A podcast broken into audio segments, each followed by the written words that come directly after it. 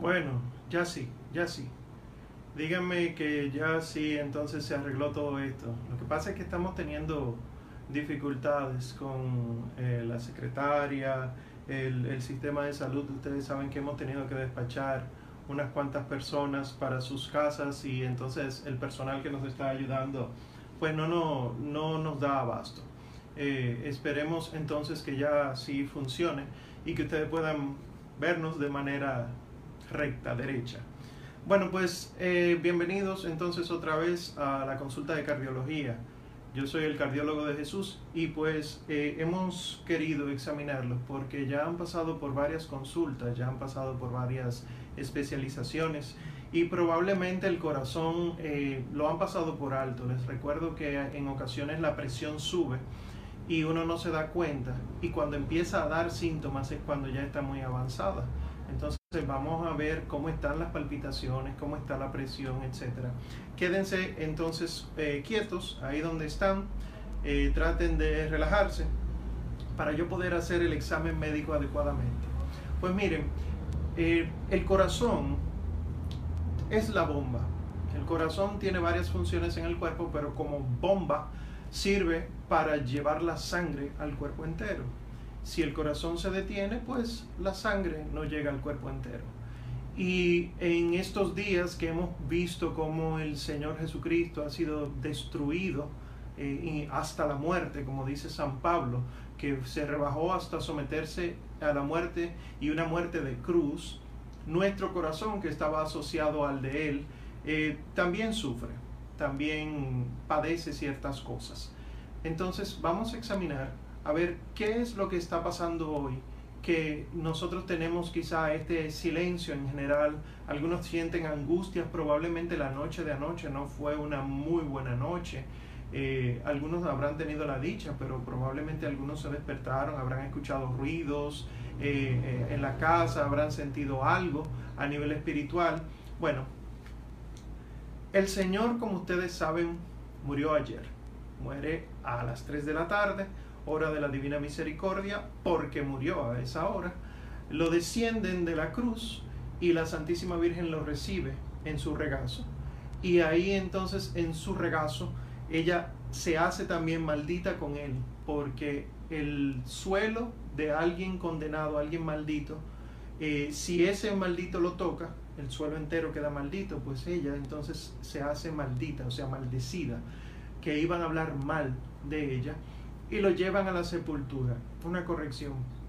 El Señor no está enterrado, está sepultado, porque no está bajo la tierra el humus, sino que está dentro de una sepultura, es una cueva, diríamos, una gruta, ahí hay un nicho y ahí entonces envuelto en los paños que lo envolvieron en el día de ayer, pues ahí reposa con una losa cerrando el sepulcro. Y sepultado el Señor, entonces nosotros vemos que tenemos que esperar a esta noche, específicamente en la madrugada, para que el Señor entonces pueda volver a dar eh, la luz a este mundo.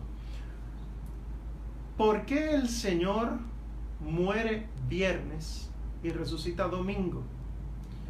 Porque el sábado es el día de descanso.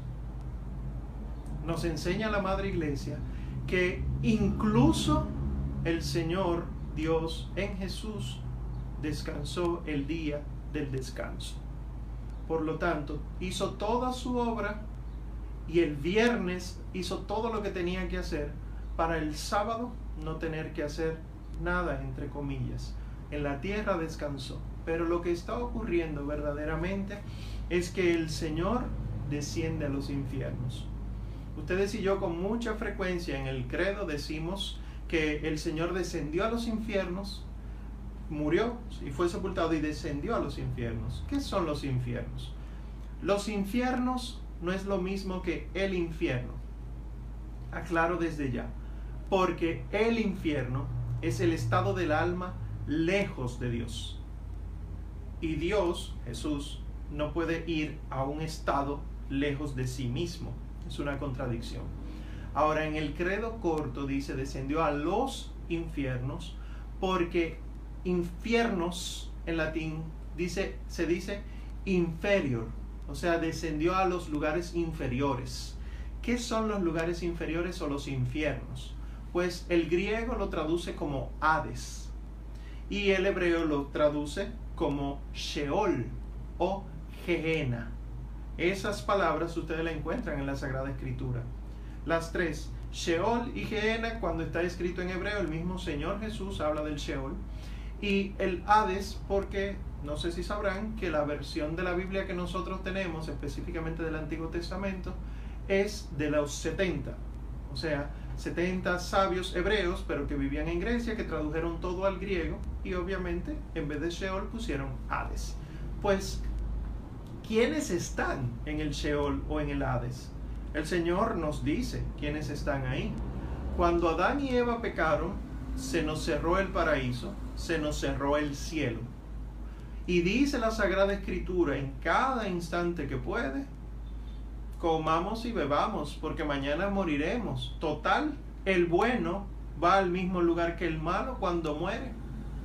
Y esa es una queja constante a lo largo de mucho tiempo en la Sagrada Escritura. Y el Señor Jesús hace una parábola incluso muy interesante que nos ilumina. Él dice, había un rico que banqueteaba y gastaba todo su dinero, etc. Y a sus pies había un pobre llamado Lázaro que nunca recibió nada. Murió el rico, murió Lázaro. Y el rico pasó a un fuego y Lázaro el pobre pasó al seno de Abraham. esto no es el cielo. El seno de Abraham no es el cielo. ¿Qué es lo que está describiendo el Señor? como el cielo está cerrado, buenos y malos mueren y no van al cielo. El bueno no va al cielo. Pero no puede ir al infierno porque no lo merece. Entonces, el seno de Abraham es el estado del alma cuando todavía el cielo estaba cerrado, donde los buenos que tenían esperanza en Dios esperan a Dios. Y si ellos murieron con la esperanza de Dios, entiéndase, todo lo que nosotros considerábamos antes santos, digo antes del Concilio Vaticano II, como Abraham, como Isaac, como Moisés, etcétera, todos estos grandes personajes que sí cumplieron la voluntad de Dios y sí se arrepintieron, merecían ser eh, llevados al cielo. Entonces el Señor Jesús desciende a los infiernos. Esos corazones de esos que están, estaban en el Sheol, que hoy podemos decir están en el Sheol, en, en el Hades, esos corazones estaban ansiosos, pero con esperanza. Sin embargo, los de los malos que estaban en el mismo sitio no tenían esperanza y entonces esos corazones desesperanzados y ansiosos pasarían a la muerte eterna. El Señor, como gran médico nuestro, desciende a los infiernos y nos dice San Pedro, el primer papa, lo siguiente. Esto es Primera de Pedro, capítulo 3, versículos del 18 al 20. Pues también Cristo, para llevarnos a Dios, murió una sola vez por los pecados, el justo por los injustos, muerto en la carne, vivificado en el espíritu. Y oigan lo que dice ahora en el Espíritu fue también a predicar a los espíritus encarcelados. En otro tiempo incrédulos, cuando les esperaba la paciencia de Dios, en los días en que Noé construía el arca, en la que unos pocos, es decir, ocho personas, fueron salvados a través del agua. El agua del relato de Noé nosotros la recibimos en el bautismo y por eso en el bautismo se nos sumerge en el agua o se nos tira agua y entonces salimos criatura nueva. Pero fíjense que en tiempos de, Noé solamente ocho se salvaron. Cuando nosotros nos bautizamos, y esto te lo digo eh, en confianza, no necesariamente te vas a salvar. Pudiste haberte ahogado ahí y, y habías decidido quedarte ahí. Pero el Señor está hablando hoy a tu corazón y te dice, Tú fuiste bautizado. Tú tienes la esperanza de salvarte en el arca de Noé, o mejor dicho, en el arca de la iglesia, la barca de la iglesia. Extra ecclesiam nulla salus, ha dicho la iglesia durante dos mil años. Fuera de la iglesia no hay salvación. Pues esa iglesia que estaba en el Sheol esperaba al Señor. Y cuenta una antigua homilía de la Edad Media que el Señor desciende a ese lugar y que quien está, quienes estaban allá abajo estaban siendo presididos por Adán. Imagínense una gran asamblea como en una parroquia y quien está presidiendo en lugar del sacerdote, porque no hay sacerdote, porque el Señor Jesús acababa de instituir el sacerdocio antes de ayer jueves, pero a manera de prefiguración, quien presidía era Adán. Adán que conoció cara a cara a Dios, Adán que fue el que trajo el pecado al mundo, entonces en función de Adán fue que nuestro Señor Jesucristo toma la carne, pues Adán presidía. Y que cuando el Señor Jesús iba bajando a ese lugar, todas las tinieblas huían. Y por eso hay silencio hoy. Por eso la noche de anoche fue terrible a nivel espiritual. Porque el Señor estaba espantando las tinieblas de abajo y arriba los demonios estaban buscando a los inocentes. Porque al gran inocente no pudo bueno, le hizo daño según él. Entonces vamos a buscar a los otros inocentes. Y por eso anoche muchos niños lloraron, eh, muchas personas se asustaron, etc. Eso pasa siempre. Pues como las tinieblas iban huyendo en lo que el Señor Jesús iba descendiendo, Adán, que conoce eh, a imagen de quién fue hecho, Jesucristo nuestro Señor, percibe el cambio y dice, mi Señor esté con ustedes. Y toda la asamblea de todos esos hombres de miles y miles de años dice, y con tu espíritu. Y entonces Adán dice, les tengo la noticia, y en ese mismo momento viene nuestro Señor Jesucristo. Les predica, dice Pedro en la Sagrada Escritura, les predica lo que a él le tocó tres años predicar en la tierra, allá en los infiernos, como el tiempo es diferente, le tomó tres días, tres días, o al tercero. Escucharon la palabra de salvación que tanto anhelaban y subieron con él. Y por eso ustedes verán que en el Evangelio según San Mateo dice que cuando el Señor muere, se ve muchos muertos santos salir de sus sepulcros, porque se le estaba abriendo el cielo. Pero ellos todavía no pueden subir al cielo. El primero en entrar, en entrar al cielo es nuestro Señor Jesucristo, con la resurrección. Entonces, el descenso a los infiernos es este, este momento. No es un estado intermedio, ¿eh? A la mayoría de nosotros se nos olvida que el trido pascual es pasión, muerte y resurrección. Por lo tanto, no es jueves santo entero, no, es jueves santo en la noche, con el viernes santo, pasión, la muerte, el viernes santo en la tarde, y la resurrección, y la muerte sigue hasta el sábado, y la resurrección, domingo en la madrugada, que lo celebramos en domingo en la mañana desde la vigilia pascual. Ese es el triduo santo. Por lo tanto, hoy no es un día de ocio. Hoy no es un día de que no tenemos nada que hacer. Al revés, la iglesia lo que te pide es reza por esos hermanos que están en ese lugar. Que ya el Señor cerró eso, ya el Sheol no existe, porque ya los muertos en Cristo pueden acceder al cielo y los muertos fuera de Cristo se van para el infierno.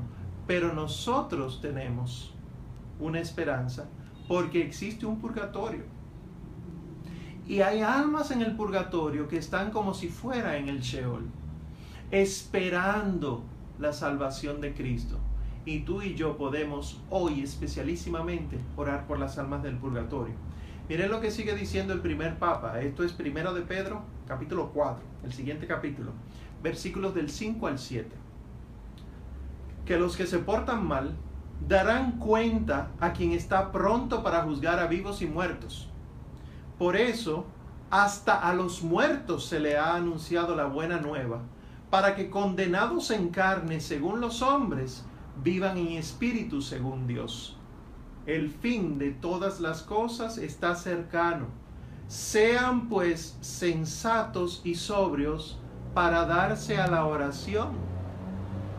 El primer papa, el sucesor de nuestro Señor Jesucristo, te está diciendo que te entregues a la oración. Hoy es día de oración. Hoy el Señor ha descendido a los infiernos y desde los infiernos le está tendiendo la mano a Adán y a Eva. Vengan conmigo. A Noé y su mujer, a Abraham, a Isaac, a Jacob, a Moisés, a Josué, a David y así sucesivamente a todos los hombres y mujeres santos que esperaban en Él. En ocasiones, tu corazón y el mío se olvida de esto. Y algunos que hemos llorado anoche, porque no podemos negar que la muerte de nuestro Señor nos hace llorar, algunos que hemos llorado anoche, que hemos venido llorando desde el jueves, que hemos venido llorando desde toda la semana entera, a algunos se nos queda esa angustia. Y aunque sabemos que sí, que el Señor va a resucitar, y sabemos que el Señor sí resucita, hoy tú y yo nos comportamos como si no fuera así. Y no es que andemos haciendo fiesta jamás, hoy es día de silencio, pero silencio mandado por la iglesia. Y desde anoche hay incluso ayuno todo el día de hoy, ayer y hoy. Y eh, rompemos el ayuno con la vigilia. Entonces, si, si se nos manda oración, si se te manda ayuno, si se te manda penitencia, vamos a hacerlo algunos de ustedes quizás, quizás estén acostumbrados a hacer alguna obra de misericordia, ahora mismo, sábado santo, los otros años, en las Pascuas juveniles. Pero las obras de misericordia no tienen que ser en un orfanato o en un asilo de ancianos, o no tiene que ser eso, está en casa. Una obra de misericordia es hacer lo que tienes que hacer sin que te lo pidan. Una obra de misericordia es que desde que acabe una predicación de estas, a las, que, a las que tú tienes acceso por pura misericordia de Dios, porque tienes medios de comunicación, porque tienes tecnología, porque tienes un espacio, porque tienes salud para escuchar, para ver, desde que acabe una cosa de esa, haz una obra de misericordia. Siéntate a hablar con alguien en tu casa o friega, barre, limpia, ordena, o comparte estas cosas con hermanos que lo necesitan. Miren cuántos de ustedes están conectados. Entonces, ¿qué necesita tu corazón ahora? Tu corazón necesita esperanza. Porque una fe sin esperanza no es fe. San Pablo dice en su carta a los romanos, en esperanza fuimos salvados el Señor Jesús está buscando a tus hermanos más viejos en la fe. El Señor Jesús está buscando a aquellos que empezaron a creer en Él y que por pura misericordia de Dios te transmitieron la fe a ti. Piensa ahora, por ejemplo, en quién te enseñó la fe. Piensa. Ustedes que han tenido una dinámica en las redes de cuál fue mi primera Pascua juvenil, de cuál fue la prédica que más me gustó, vamos a hacer eso mismo ahora. Piensa, ¿quién te ayudó para que conocieras al Señor y estés donde estás ahora? ¿Esa persona vive o está muerta? Si está viva, ¿siguen los caminos del Señor? Si falleció, falleció en la amistad con Dios? ¿Estás orando por él o por ella? A mí me bautizaron ya un poco viejito, a los 10 años. Y yo recuerdo el sacerdote que nos daba catequesis. Miren cómo era la cosa, que no había un catequista laico, sino un catequista de sacerdote. El padre Chuco se hacía llamar. Él era jesuita y él subía al pico Duarte y hacía muchas obras, etc. Él murió, él murió hace mucho. Y de vez en cuando es bueno recordarlo y ofrecer oraciones por él. Yo tuve en el seminario un profesor que quise mucho y hablábamos mucho, otro jesuita por cierto, el padre Javier Colino, que falleció hace poco. Y de vez en cuando puedo orar por él, por su alma, porque que sea sacerdote no hace que esté en el cielo. Pues en esa persona que tú pensaste, hoy es un buen día, no solamente para eh, orar y meditar, sino también para orar por esas personas, para que el Señor tenga misericordia, para que el Señor en su resurrección los resucite a ellos. Ten esperanza de que el Señor sí va a salvar, pero tienes que ponerte en eso. Es más, te recomiendo lo siguiente, puedes lucrar indulgencias por esas personas. ¿Cómo así? La Madre Iglesia dice, por ejemplo, que en el día de hoy, el que reza por las almas del purgatorio, ora por las intenciones del Santo Padre, desea firmemente no volver a pecar, puede obtener el perdón de la pena temporal de un alma del purgatorio. Ofrece la pureza. Entonces, lo primero que te voy a indicar, para que estés claro, es esperanza. Tienes que tomártela cada dos minutos. No puedes descuidarte en eso. Si te descuidas, luego vas a volver donde, mí, donde los demás. Ay, yo no sé qué fue lo que pasó. ¿Me estás entendiendo? Okay. Entonces, la, la esperanza, virtud, una una caja sin fin de virtud de la esperanza, una cápsula cada dos minutos, por el resto de tu vida. Bien. Y lo segundo que te voy a aconsejar, solamente te pondré esas dos cositas. Lo segundo que quiero indicarte es limpieza de corazón. Puede que encuentres eh, eh, el nombre en latín. Está bien. Se llama Puritas Cordis. Pero si lo encuentras en español también, no importa. Eso realmente hay una sola casa farmacéutica. Entonces, eh, limpieza de corazón. Déjame explicarte antes de hacerte la indicación. Cuando tú quieres ver a Dios, Dios se muestra solamente si tú tienes tu corazón limpio. De hecho, el Señor Jesucristo, que ahora está en los infiernos, había anunciado, bienaventurados los limpios de corazón, porque ellos verán a Dios. Entonces, ¿qué es la limpieza de corazón? Eh, este medicamento, que es obviamente para el corazón, lo que hace es que tu mirada y tu pensamiento traten de estar siempre con Dios. Es una gracia, pero tú tienes que poner de tu parte. Entonces, ¿cómo tú pones de tu parte para tener la limpieza de corazón? Dicen los expertos, la nueva droga, la nueva adicción, se llama pornografía. Una imagen pornográfica, una, dura hasta siete años para borrarse de tu memoria. Si no vuelves a estar trayéndola a tu mente. Entonces, imagínate que tú eres de los que comparten en tus redes, que sí, bien católico en Pascua, juvenil y demás, pero te la pasas compartiendo en tus redes imágenes indebidas, que no necesariamente son pornográficas, pero pueden ser eróticas eh, mujeres semidesnudas o hombres semidesnudos, en el caso de las mujeres, eh, o, o, quizá tú estás insultando a otras personas, menospreciando a otras personas, esos estúpidos no se mueren, etc. Eso ensucia el corazón. ¿Cómo se sustituye eso? Bájale a eso la intensidad y multiplica las imágenes de cosas santas. O sea, si tú tienes una imagen de Jesús en tu casa, una imagen de la Santísima Virgen María, un crucifijo, santos de tu devoción. Mi recomendación, elige tres.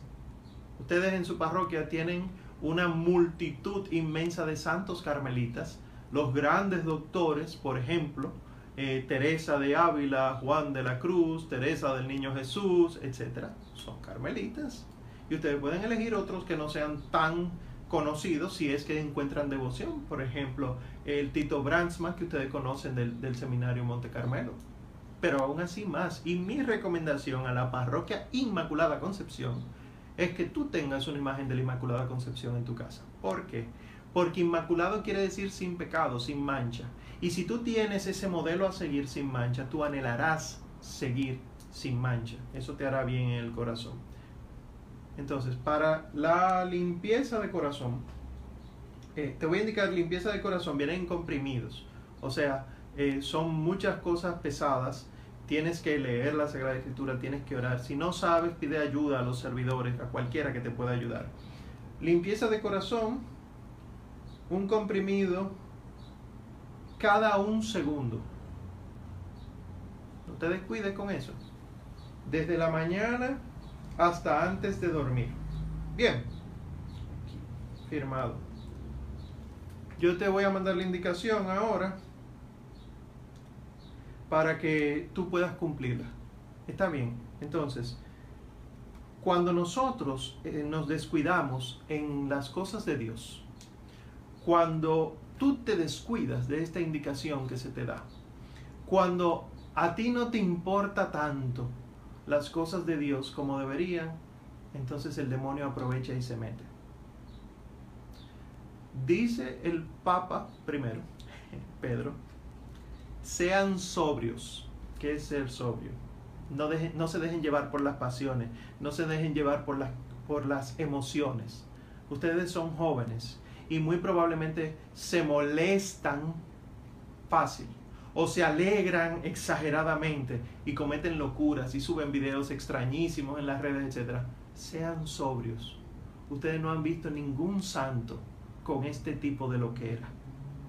Y luego dice, estén alertas, que su enemigo el diablo como león rugiente ronda buscando a quien devorar. Resístanle firmes en la fe. Entonces, con estas dos indicaciones, yo voy, eh, yo quisiera que ustedes entiendan que si el corazón está sucio, la vida se ensucia. El Señor Jesucristo también por medio de la Santa Eucaristía hace un milagro en ti. Y a mí me gusta siempre pensar en esto. ¿Cuál es el milagro que el Señor Jesús hace? Él se entrega en la Eucaristía, el sacerdote lo rompe, lo parte, ese es Cristo muerto, dice, este es el Cordero de Dios que quita el pecado del mundo, y entonces pasa a meterlo en la sepultura, te lo pone en la boca.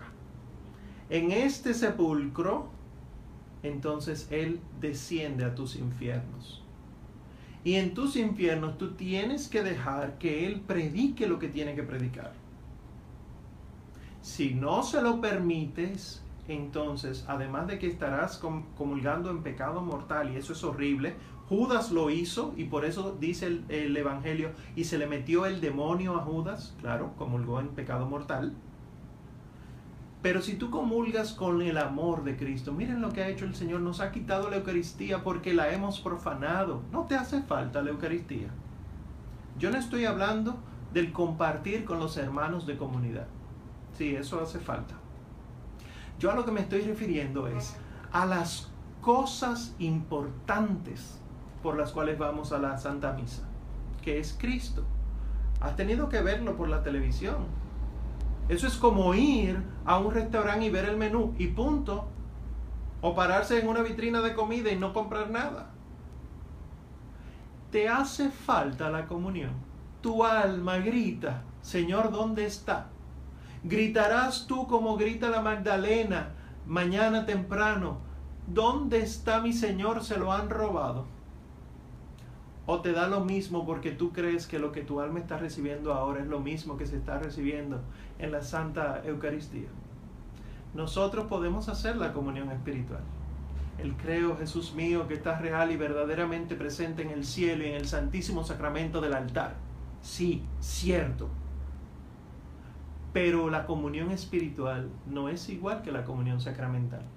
Entonces, cuando estés orando en esta noche, o, a partir de ahora, que tú puedas rezar las, las, las horas de la liturgia de las horas, que puedas rezar a las 3 de la tarde, que puedas rezar. Cuando estés orando y ores por tus hermanos del purgatorio, ora también por volver pronto a comulgar el cuerpo de Cristo. Porque si el Señor viene definitivamente en este momento, ¿cómo encontrará nuestra alma? Nuestro corazón, ¿cómo estará latiendo? Probablemente tendremos palpitaciones. Si yo, por ejemplo, mira lo que sentiste ahora. Si el Señor viene ahora en tu vida, ese brinco que dio tu corazón es para revisar. Es para revisar Entonces, ¿qué tenemos nosotros que hacer?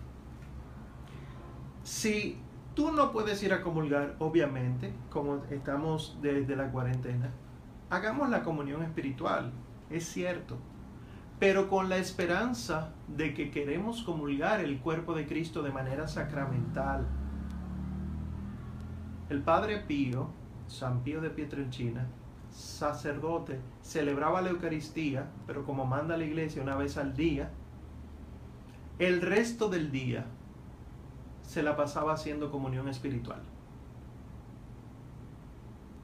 San Luis, rey de Francia, hay reyes que son santos, pueden buscarlos. San Luis, rey de Francia, duraba tres días en ayuno y oración preparándose para cuando viniera el día que iba a comulgar, que era domingo. Y después que comulgaba, duraba tres días dando gracias. La semana entera. Porque para ese rey, como debe ser para ti, nada es más importante que la Eucaristía. Entonces la iglesia te ofrece muchos medios. Hoy que no tenemos servicio litúrgico en la mañana, sino que el servicio litúrgico ocurrirá en la noche, hoy es un buen tiempo para prepararse. Ahora al mediodía tú puedes sacrificarte y ayunar de algo, no solo la carne. Quédate con un poquito de hambre para que cada vez que sientas el hambre, ores. Que ese sea tu alarma, tu cronómetro, tu reloj. ¿Por qué? Porque el cuerpo, el estómago, no puede estar lleno si luego va a querer recibir el pan de vida eterna. Ahora una notita eh, curiosa. Si ustedes se fijan en las imágenes de nuestro Señor Jesucristo descendiendo a los infiernos, Él desciende con las heridas en las manos, pero con una bandera. Esa bandera se llama estandarte. Un estandarte es eh, como el letrero que, eh, que uno lleva en una especie de palo para que los demás sepan quién viene. Esa bandera, ese estandarte es de la resurrección. El Señor Jesús no desciende al infierno muerto, desciende a los infiernos resucitado. Pero Él no ha resucitado todavía, doctor. Sí, ya resucitó y no, todavía no. ¿Dónde empieza a contarse la historia de tu salvación? En que Cristo resucitó. ¿Dónde termina de contarse la historia tuya? en que Cristo resucitó. Y nosotros en lugar de hacer un recorrido de su nacimiento a su muerte, fíjate que todo empieza, o sea, lo importante del cristiano empieza ahora, da una vuelta en el año y termina ahora. Ahora, hay un movimiento que no es circular. Que aunque parece circular cuando tú lo ves desde arriba, si lo miras desde un lado, es circular ascendente es una espiral. Y esto es bueno para que tú lo pienses. Este sábado santo, que es de por sí distinto a los otros sábados santos que has vivido, ¿estás más cerca de Dios? ¿Le estás pidiendo más a Dios? ¿Has orado más en esta cuarentena? ¿O sencillamente te has desesperado con ansiedad? El corazón tuyo y el corazón mío necesita de la salud. El corazón tuyo y el corazón mío necesita de la esperanza y de la pureza de corazón. Hay una, y con esto concluyo, hay una que es la esperanza nuestra y que vivió de la pureza de corazón verdadera y es la Santísima Virgen María. Según las visiones de la Beata Ana Catalina Emmerich, cuando la Santísima Virgen María veía a su hijo sufriendo, golpeado, flagelado, ella no lloraba. Estaba evidentemente triste, pero no lloraba. Y según las visiones de esta beata, no estaba llorando porque ella estaba ofreciendo todo eso por lo que debía ofrecerlo. Ella sabía que su hijo tenía que morir, el ángel se lo dijo. Simeón, el anciano en el templo, le dijo que una espada le, atravesaría el corazón. si te fijas, el Señor Jesús sufrió muchas cosas. Murió y luego de su muerte le atravesaron el corazón, la lanza, ¿verdad? Él no lo sintió eso, porque ya estaba muerto. Alguien tenía que sufrirlo. Ella, cuyo corazón inmaculado es igualito al corazón sacratísimo de nuestro Señor perforado, ella recibió la lanzada, ella recibió la espada. Así que si tú tienes angustia, si tu corazón no está tranquilo, si tu corazón le hace falta consuelo, acude a la Virgen dolorosa. Acude a ella. A quien Dios quiere hacer muy santo, lo hace muy devoto de la Virgen María. Ustedes tienen la dicha de estar en una parroquia que tiene un título de ella y no cualquier título, la Inmaculada Concepción. Acudan a ella la Madre Dolorosa, Madre del Silencio. Ella no dijo nada al pie de la cruz. Y ahora en, ella está esperando a su Hijo. Y según esas visiones y también las de Santa Brígida, a la primera que le va a aparecer el resucitado es a ella y luego se le va a aparecer a la Magdalena. Así que si quieres ver al Señor resucitado en tu vida, ve donde está la Santísima Virgen María ahora. Ve donde ella, que ella tiene una provisión sin fin de estas pastillas que te he indicado. Bueno, pues, volviendo a la consulta, les dejo eh, la indicación, la tienen ahí, ya se, ya se la di, ya se las pasé. Y vamos entonces a concluir esta consulta con un breve momento de oración. Cierra tus ojos. Cierra tus ojos. Gracias. Señor, que has descendido a los infiernos, desde aquí arriba te gritamos hacia allá, hacia ese abismo. Ven pronto, Señor, que te necesitamos. Ve y busca a nuestros hermanos y con ellos ven que nosotros queremos con ellos celebrar la resurrección en esta noche. Si puedes escucharnos desde esa profundidad, Señor, en oración te pedimos que tengas misericordia de todos ellos y que conforme a tu corazón puedan ellos resucitar. Y a ti, Señora Santísima, Madre del Buen Consuelo, Madre del corazón inmaculado. Y también en este tiempo de pandemia, salud de los enfermos. Acompáñanos, Madre, y danos consuelo tú. Queremos que nuestro corazón lata con estos medicamentos adecuados. Queremos que la virtud de la esperanza no se nos acabe nunca. Queremos que la pureza de corazón empiece de verdad y que no importa, Madre, lo que los demás digan de mí. Eso mismo dijiste tú. Tú quisiste hacer la voluntad de Dios, aunque los demás te acusaran de haber tenido relaciones sexuales con otro hombre. Y lo que concebiste fue al Hijo de Dios. Que a mí, Madre, no me importe que los demás me digan, ahora tú priven santo, ahora tú priven monja, ahora tú priven santa. Sino, Madre, que cada día haya más silencio en mí, menos apego a las pasiones, más reflexión, y que la pureza de tu corazón, inmaculado corazón, sea la pureza a la que yo quiera alcanzar. Amén. Bueno, pues muchas gracias por venir a la consulta. Ya saben, eh, pueden pagarle a la secretaria y que Dios siga bendiciéndole.